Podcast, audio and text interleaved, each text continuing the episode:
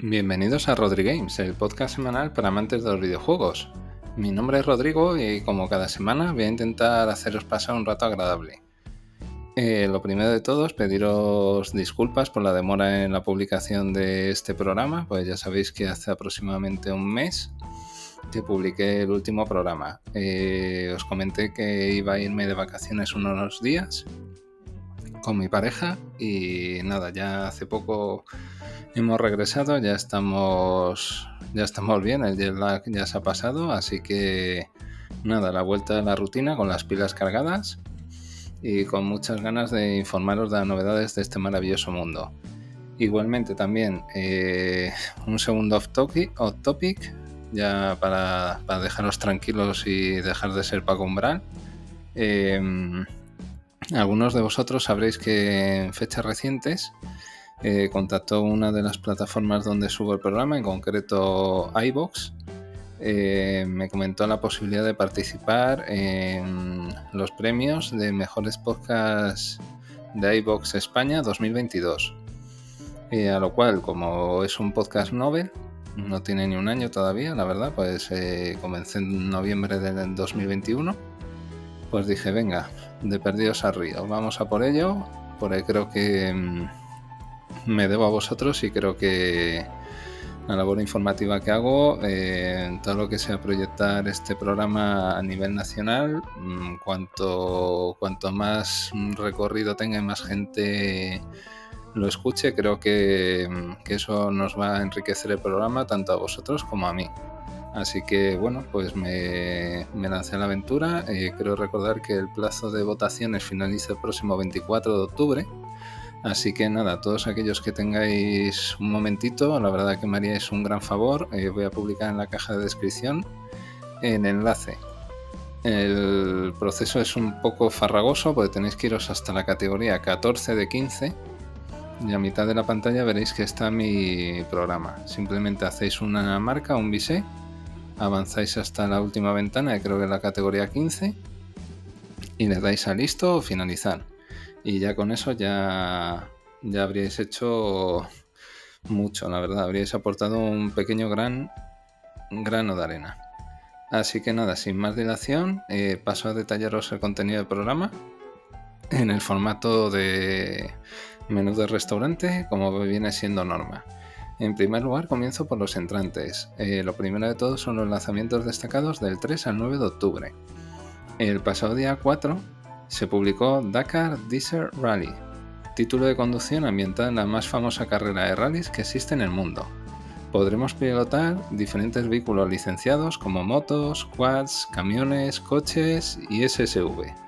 Este título se publica para PlayStation 4, PlayStation 5, Xbox One, Xbox Series S y X y PC. Igualmente el día 4 se publicó Overwatch 2, uno de los shooters multijugador cooperativo online más potentes del momento. Si no lo conoces ni lo has jugado aún, es que acabas de aterrizar en el planeta Tierra. Este título se publica para PlayStation 5, Nintendo Switch y PC. El pasado día 6 se lanzó el Nier Automata The End of Your Edition. Es un JRPG de altísima calidad que por fin da el salto con esta edición para Nintendo Switch. Si no lo habéis jugado antes en ninguna plataforma, estáis tardando. Avisados estáis. Y el último lanzamiento destacado de esta semana es en el día 7 se ha publicado No Man's Sky. Es una aventura de acción en primera persona. Deberemos explorar una galaxia repleta de planetas por descubrir, pero no os dejéis cegar por el entorno debemos tener todos nuestros sentidos en alerta máxima ante los numerosos peligros desconocidos que nos acechan. Este videojuego se publica para PlayStation 4, Xbox One, Nintendo Switch y PC. Y ahora paso a comentaros las noticias breves. Lo primero de todo son las efemérides preotoñales. Eh, comienzo por el Super Guns and Ghosts. Imposible es decir poco. El pasado día 4 de octubre se cumple el 31 aniversario del lanzamiento de este videojuego en Japón para Super Nintendo. Nunca fue tan divertido meterse en la piel de Sir Arthur en busca de su amada Ginebra. Me río yo de los amantes de la saga Souls que dicen que esos juegos son difíciles. Pobres ingenuos. La siguiente efeméride hace relación al Super Mario World 2 Yoshi's Island, uno de los personajes más queridos del mundo de los videojuegos sin riesgo de equivocarme. El pasado día 4 de este mes se cumple el 27 aniversario del lanzamiento de este título en América para Super Nintendo. Recuerdo que mis padrinos eh, me regalaron este videojuego y no quiero ni contaros la cantidad de horas que pude dedicarle. ¡Ay, qué bonito todo! La siguiente efeméride hace relación al Mortal Kombat Deception. Sin duda, el nombre no auguraba nada bueno, y no se equivocaron, la verdad.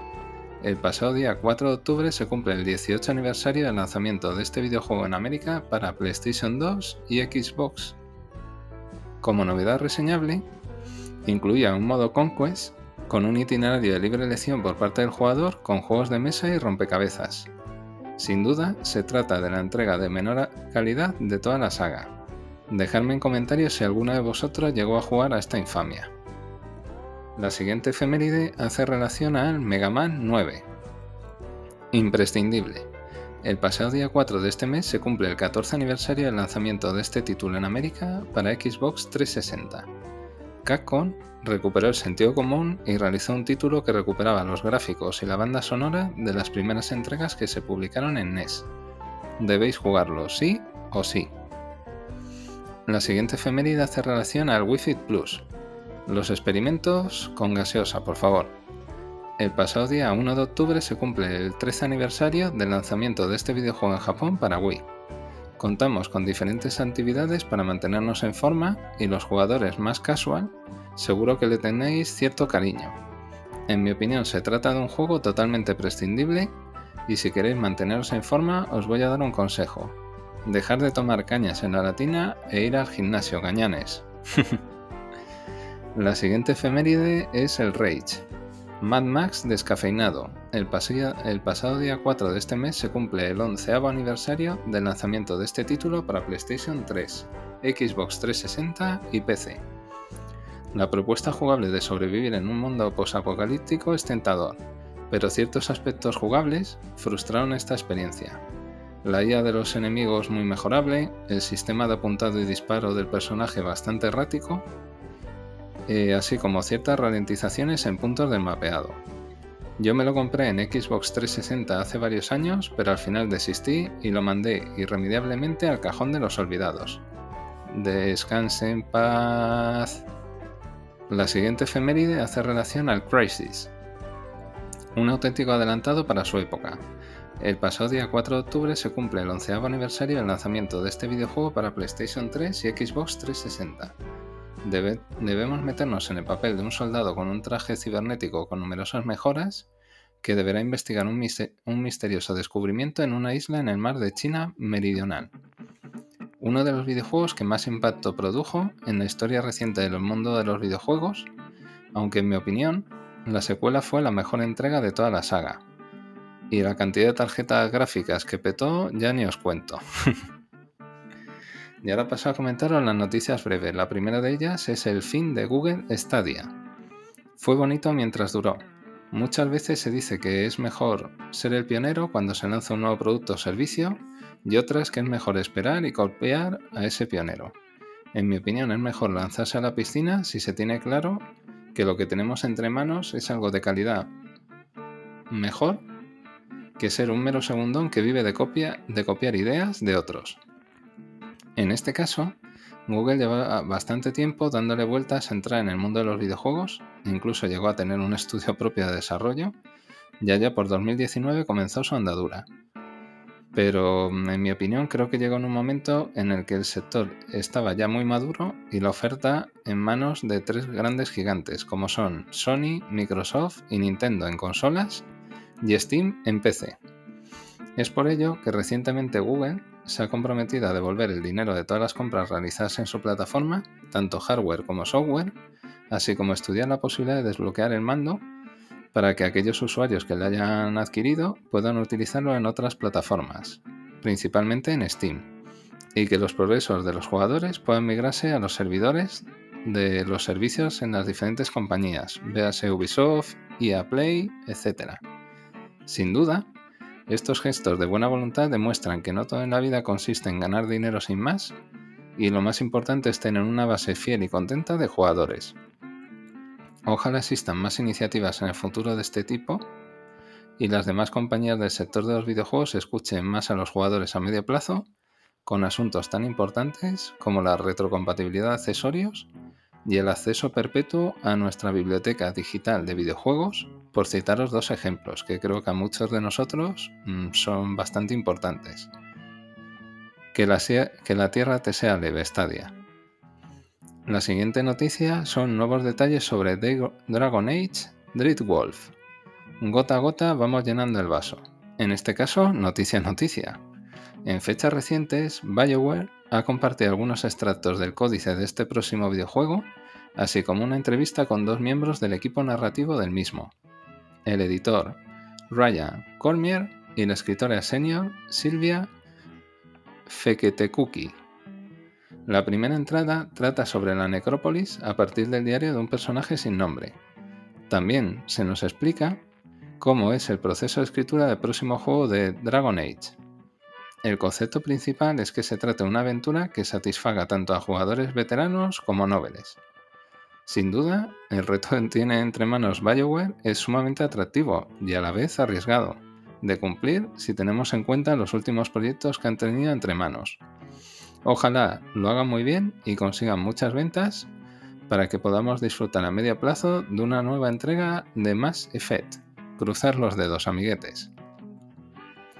La siguiente noticia es el trailer de A Plague Tale Requiem.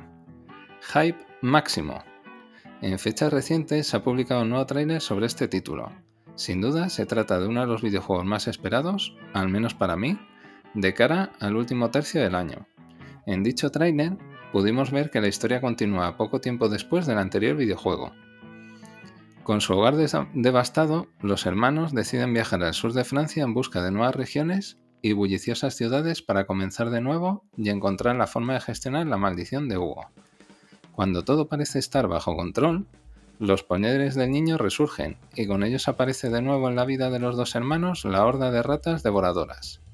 Amicia y Hugo se ven obligados a huir una vez más y su única esperanza es llegar por tierra y mar a una misteriosa isla en el mar Mediterráneo con la que Hugo ha soñado. Si con todo esto que os he contado he conseguido despertar vuestra curiosidad, solo deciros que el próximo día 18 de este mes podréis meterle mano en PlayStation 5, Xbox Series S y X, Nintendo Switch Cloud Version, ojo, así como en PC, vía Steam y Epic Games Store.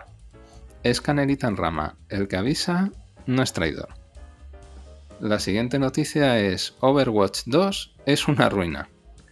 Como ya os he comentado en el apartado de lanzamientos, este mismo mes podremos disfrutar de una nueva entrega de esta IP. Pero no todo en el campo es orégano. Según una serie de cálculos realizados por un usuario en Reddit, un nuevo jugador de Overwatch 2 que nunca haya jugado al primer título del shooter multijugador de Blizzard tendría que gastar aproximadamente unos 12.000 dólares 12.000, sí, no me he equivocado con la cifra, para adquirir todas las skins, emote, sprites, ritmos de audio y otros objetos cosméticos del primer videojuego. Esto en parte tiene sentido, puesto que se trata de un título publicado en 2016, pero desde luego no creo que mucha gente tenga tal cantidad de dinero disponible para poder dedicarlo a tener a su personaje ultravitaminado. Como bien sabréis, de la cantidad de veces que lo he comentado en el programa, soy un defensor a ultranza de los videojuegos que premian la destreza antes que la cartera. Las compañías han visto un filón en los complementos estéticos y las dichosas lot boxes y quieren sacarnos a todos los cuartos. En el primer caso, debería existir una moneda virtual que en base a nuestra evolución pudiéramos canjear esos skins sin coste real y con un número moderado de horas de juego, Respecto al segundo caso, parece que Europa por fin se ha puesto las pilas y van a ponerle las cosas muy difíciles y acabar con esa lacra. Fomentar sin duda la ludopatía no es una buena estrategia, ¿verdad, Electronic Arts? Salvando este tema tan peliagudo, os animo a que probéis este título multijugador free to play porque es sumamente divertido. Una cosa no quita la otra. Y ahora paso a comentaros los platos principales. El primero de los plazos principales son primeros detalles del E3 2023, hombre previsor vale por dos y mujer previsora también. En fechas recientes se han publicado los primeros detalles de la que hasta hace unos años era la feria más importante en el mundo de los videojuegos. La principal novedad de la edición del próximo año del E3 es que se, celebra, que se celebrará en Los Ángeles, como viene siendo costumbre, es que contará con días y espacios separados para la industria y el consumidor. La primera parte se celebrará del 13 al 15 de junio, mientras que la parte del consumidor se celebrará del 15 al 16 de junio en una zona separada. Esta separación no va a evitar esas colas infinitas de jugones ávidos de novedades y seguro que correrán raudos y veloces para poder meter mano a los próximos lanzamientos de la industria. Sin duda, espero y deseo que el próximo año todas las compañías nos sorprendan con lanzamientos potentes y se dejen de darnos excusas con retrasos y con falta de stock de consolas de nueva generación. No es pedir demasiado, ¿verdad? el siguiente plato principal es la duración del God of War Ragnarok. Se avecina frío, mucho frío. Y no me refiero por la más que probable subida que vamos a sufrir todos los consumidores en las próximas facturas de gas debido a la invasión de Rusia a Ucrania, sino por este juegazo. La ambientación del mismo promete situarnos en lugares inhóspitos rodeados de múltiples peligros, y eso que me encanta. En fechas recientes, Tom Henderson ha publicado en Insider Gaming nuevos detalles sobre este título. La historia principal tendrá una duración aproximada de 20 horas pero lo jugoso viene ahora. Para aquellos que seáis completistas y queréis acabar todas las misiones secundarias y conseguir todos los coleccionables, deberéis dedicarle otras 20 horas más. Por lo tanto, si queréis acabar al 100%, tendréis que completar la friolera de 40 horas con este videojuego. Sin duda, es una muy buena noticia, puesto que la duración de la anterior entrega de 2018 tenía una duración similar, aproximadamente unas 20 horas la historia principal y unas 50 horas si queréis completarlo al 100%.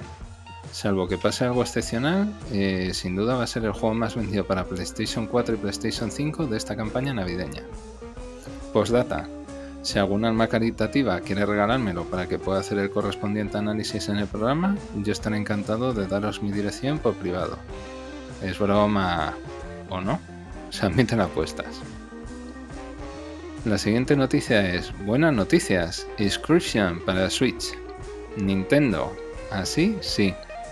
Como ya llevo comentando varios meses consecutivos, Nintendo está haciendo las cosas muy bien y parece que no quiere bajarse del tren de lanzamientos consecutivos para su consola híbrida. Y eso es muy buena noticia. En fechas recientes se ha descubierto el registro de este videojuego en PEGI, que es el sistema de clasificación por edades del mercado europeo, y el ESRB, que es el sistema de clasificación por edades del mercado estadounidense. En concreto, la fecha prevista de lanzamiento será este mismo mes según aparece informado en el sistema PEGI. Para todos aquellos herejes que todavía no sepáis de qué va este título indie, os voy a poner en antecedentes. Tomad papel y boli, Pablo y Noel. Se trata de una aventura tan extraña como fascinante en la que nada es lo que parece, os invito a todos a que busquéis información en Google sobre este título, pero sin profundizar demasiado para no comeros ningún spoiler. Dejadme en comentarios si os apetece que haga un análisis del mismo en próximos programas. La siguiente noticia es el universo de Horizon se expande. Cuando el río suena... Hace varios años que se estaba rumoreando la posibilidad de que Guerrilla Software estaría trabajando en un remaster de la primera entrega de esta IP, el Horizon Zero Dawn, y en fechas recientes, el propio estudio ha confirmado esta misma noticia indicando que están trabajando en ello. Igualmente, existe rumor que en breve también se confirmará un spin-off multijugador cooperativo que se publicaría tanto en PlayStation 5 como en PC. Y recordaros a los más olvidadizos que el próximo año, en torno a marzo-abril, estaría confirmado Horizon Call of the Mountain, junto con el lanzamiento del periférico PlayStation VR 2.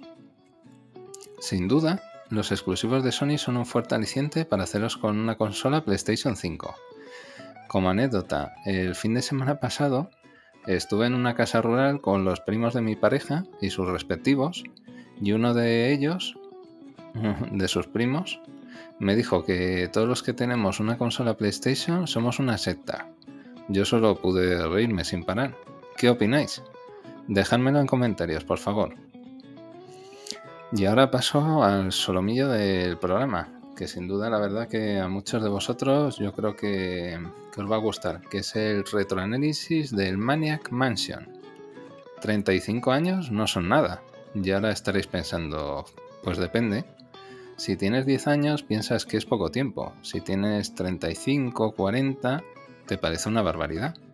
Pero si eres un amante de los videojuegos y creciste con las aventuras de Lucasfilm Games, Seguro que se te estarán escapando ahora mismo unas lagrimitas de felicidad al recordar todos esos momentos maravillosos que vivimos muchos de nosotros.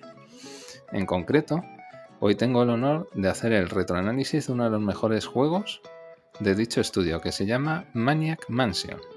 Este videojuego creado por las maravillosas mentes de Ron Gilbert y Gary Winnick se publicó el 5 de octubre de 1987, sentando las bases del género gracias a una interfaz que se ha utilizado en multitud de juegos posteriores. El juego se inspira en las películas de terror y los clichés de producciones baratas. Dave Miller y un grupo de amigos se dirige a una misteriosa mansión para rescatar a Sandy de las manos de un malvado científico. El jugador puede controlar a Dave y dos compañeros más a elección para resolver puzzles en cooperación y gracias a que estos jóvenes poseen algunas habilidades específicas, eh, Maniac Mansion nos permite finalizarlo de diferentes maneras. Lucasfilm Games desarrolló Scum, un motor que acompañó a este tipo de aventuras durante los años 90, y tras su paso por Commodore 64 y Apple II, se adoptó a otros sistemas, incluyendo NES, con algunos cambios a petición de Nintendo. Sin duda fue un éxito de crítica y ventas, alabado por sus gráficos, secuencias, animaciones y mucho sentido de humor, que no solo influyó para que el estudio se convirtiese en un gran rival de Sierra Online, sino que aportó varios elementos que se estandarizaron en el género. Ahora os voy a contar una pequeña anécdota que seguro que provocará que más de uno y de una vaya preparando la guillotina para aliviar mi dolor permanente de cabeza. hace hasta hace unos años no pude jugarlo, emulador mediante yo reconozco que es un juegazo. Mi afición por los juegos de PC no es tan potente como los de consola. Y hace bastantes años pude jugar a la secuela, que por cierto me encantó, que es el Day of the Tentacle. Para seros sinceros, me parecen dos obras maestras y mm, siento no entrar en el eterno debate de cuál es mejor. Eso se lo dejo a los niños ratas viejuners que pueblan las redes sociales. Me gustaría que me dejaseis en comentarios vuestros recuerdos sobre este título y si tenéis alguna anécdota graciosa o algún punto del juego que, os quedasteis atascados y tuvisteis que pedir ayuda a algún amiguete. Ojo, spoiler. Hace bastantes años no existían guías para poder consultar a golpe de clic. Es por eso que los que nacimos a finales de los 70 y principios de los 80 somos más listos y guapos que vosotros, milenios de pacotilla. y ahora paso a comentaros los postres. Y ahora pasamos a los postres. Eh, primero de todo es la rumorología o también llamado el salseo del mundo de los videojuegos. El primer rumor es PlayStation 6 de camino. Ansia pura. No hace ni dos años que salió a la venta y parece que ya queremos enterrarla. Más si cabe cuando hay problemas de stock para todo hijo de vecino que quiere pegarse buenas viciadas con esta consola de nueva generación. Pero como bien sabréis, cuando hablamos de tecnología, el tema de la obsolescencia programada es un asunto recurrente. En fechas recientes se ha informado de nuevos rumores sobre las posibles especificaciones de PlayStation, PlayStation 6. Perdonad. Vamos al lío. 4K a 60, 120 frames estables. Compatibilidad con periféricos no oficiales. El precio de salida alrededor de 750 a 800 dólares. Y la fecha de salida finales de 2027. Como siempre os digo, coged estos datos con pinzas. Si me pedís mi opinión, os compro los dos últimos.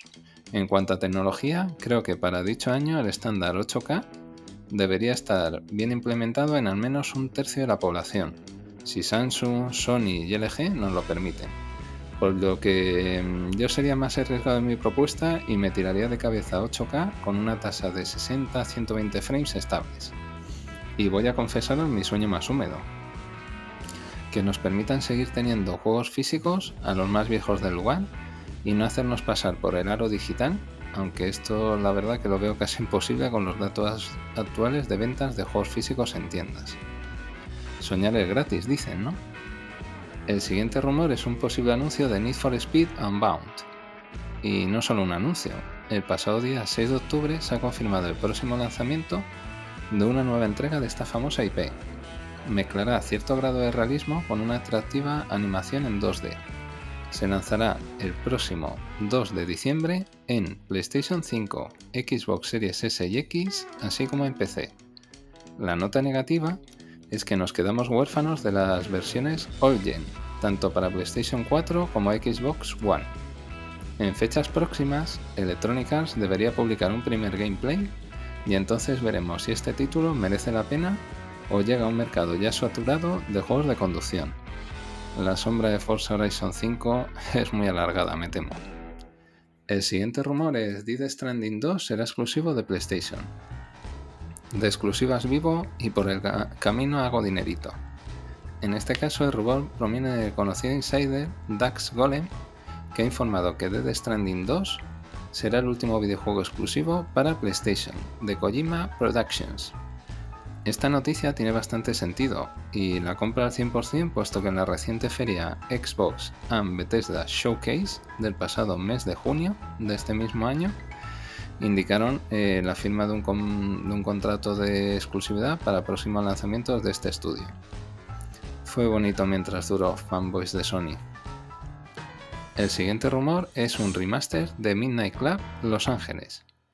Como dijo The Special One, Mo para los amigos, en una de sus múltiples ruedas de prensa, ¿por qué? ¿Por qué?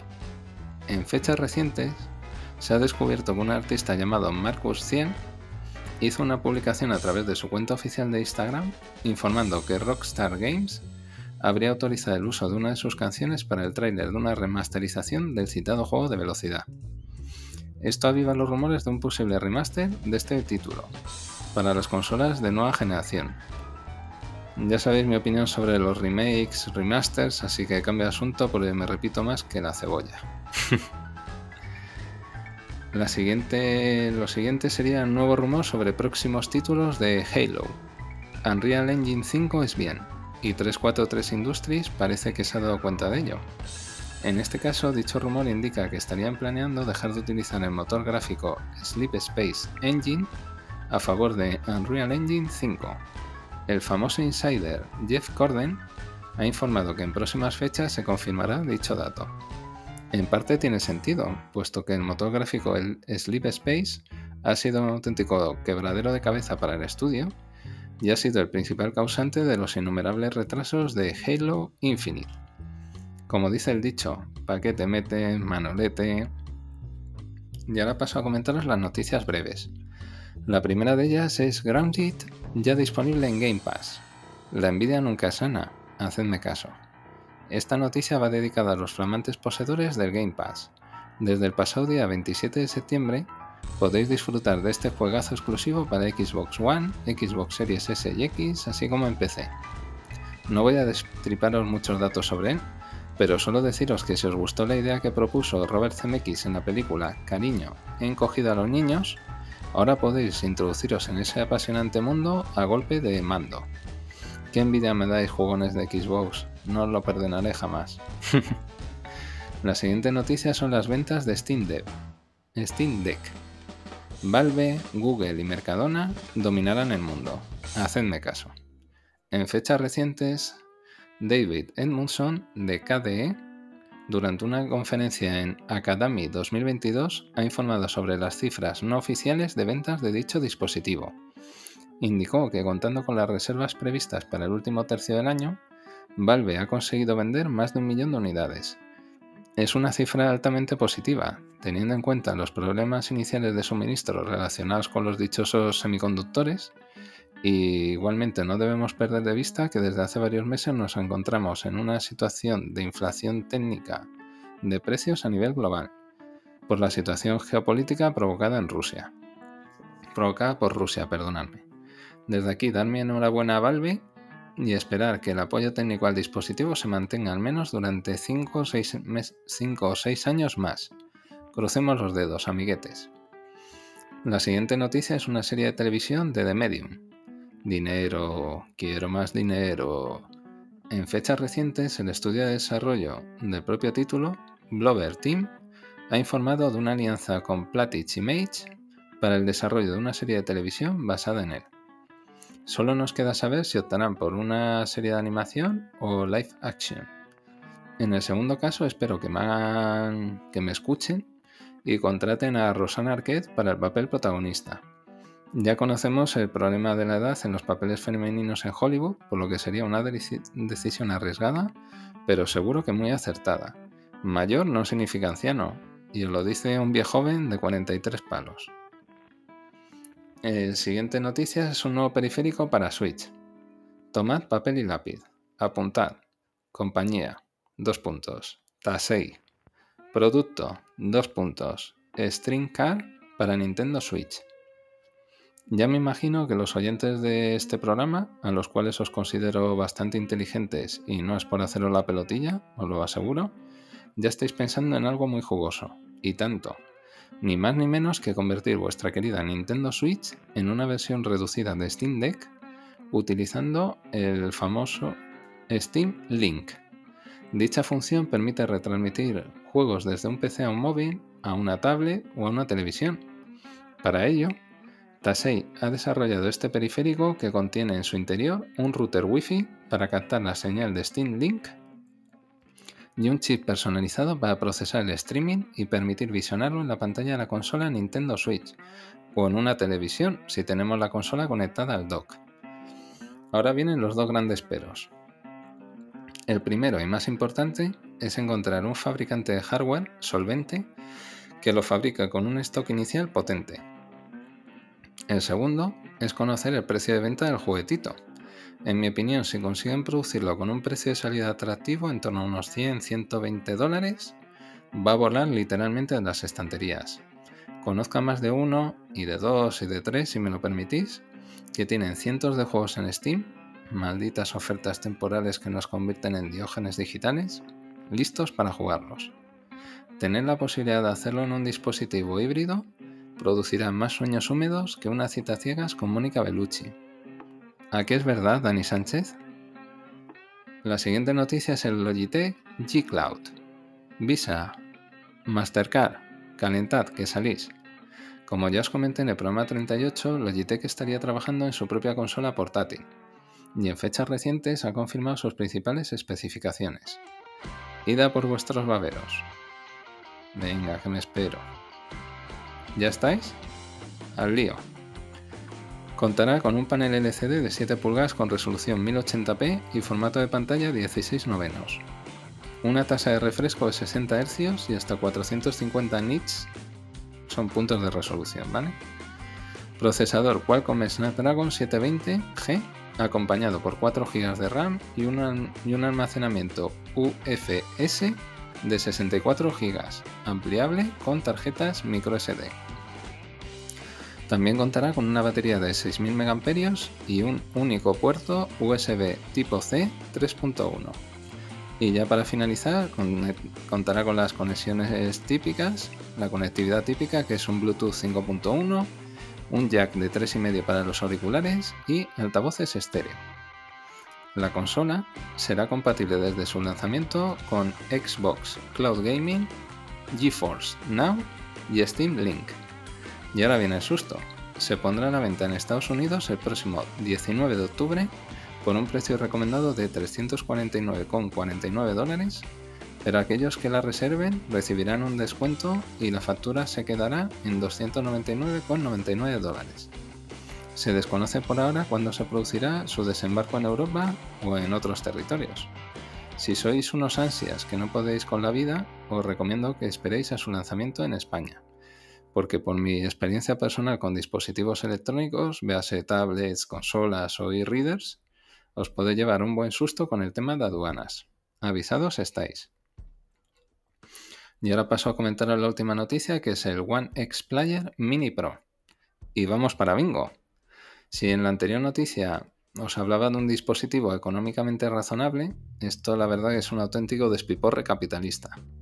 El fabricante One Netbook ha informado de las especificaciones de esta nueva consola portátil, cuyo diseño exterior e interior, me aventuraría a decir, es casi un calco al milímetro del Steam Deck. Os resumo sus principales características. Contará con un procesador AMD Ryzen 6800U, una tarjeta gráfica Radeon 680M, una memoria RAM de 16 y 32 GB y una memoria interna de 512 GB hasta 2 teras. Y ahora vamos con los precios de las diferentes versiones. Para la versión de 16 GB y 512 de almacenamiento eh, saldrá por un precio recomendado de 1.199 dólares. Para la versión de 16 GB y 1 TB de almacenamiento, 1.299 dólares. Igualmente la versión de 16 GB y 2 TB de almacenamiento, 1.400 dólares. Y ya, para los que os gusta jugar a full pedal, versión de 32 GB de RAM, 2 TB de almacenamiento por 1.549 dólares. Si me pedís mi opinión, yo lo tengo claro. Si vais sobrados de pasta, tirad por un Steam Deck de cabeza, porque ya no hay lista de espera y los plazos de entrega son muy razonables. Si andáis más caninos, comprad la Logitech G Cloud. Ambas son muy buenas opciones y sin duda, em, si, os decantáis por este dispositivo a priori, cometeríais una locura de despilfarrar 1.200 dólares con un aparato que se desconoce cómo va a funcionar su servicio postventa y el posible apoyo de la compañía con futuras actualizaciones. Como dice el dicho, más vale lo malo conocido. Y nada, hasta aquí el programa de esta semana. Em, espero que os haya gustado. Como ya sabéis, siempre os invito a que em, en las diferentes plataformas de podcast me dejéis comentarios, sugerencias, ideas, por muy locas que sean porque yo os prometo escucharlas y contestaros, ¿vale? Yo tomo nota de todo, porque como ya os digo, yo creo que es enriquecedor que haya un feedback entre, entre yo, que soy el creador del contenido, y vosotros que sois los oyentes, y seguro que muchos de vosotros en, muchos temas me dais un repaso de arriba abajo. Y nada, como os he comentado al principio del programa, perdonadme por ser Paco Umbral de nuevo, eh, ya se ha abierto el tema de las votaciones con, con los premios Evox 2022 en España. Eh, os dejo en la cajita de descripción del programa el enlace y así ya, ya vosotros tenéis la posibilidad de, de votarme si tenéis un momento, porque ya os digo, lo agradecería mucho y, y, para mí, ya os digo, la visibilidad de un canal pequeñito como es este eh, es muy importante.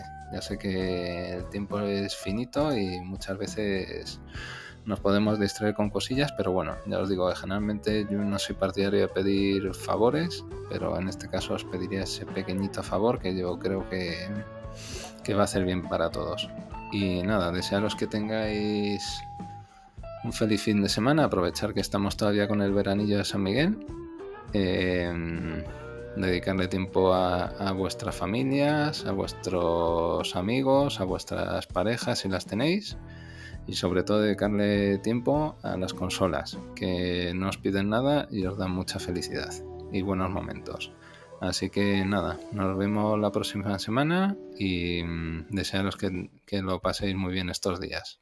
Besos y abrazos, hasta pronto.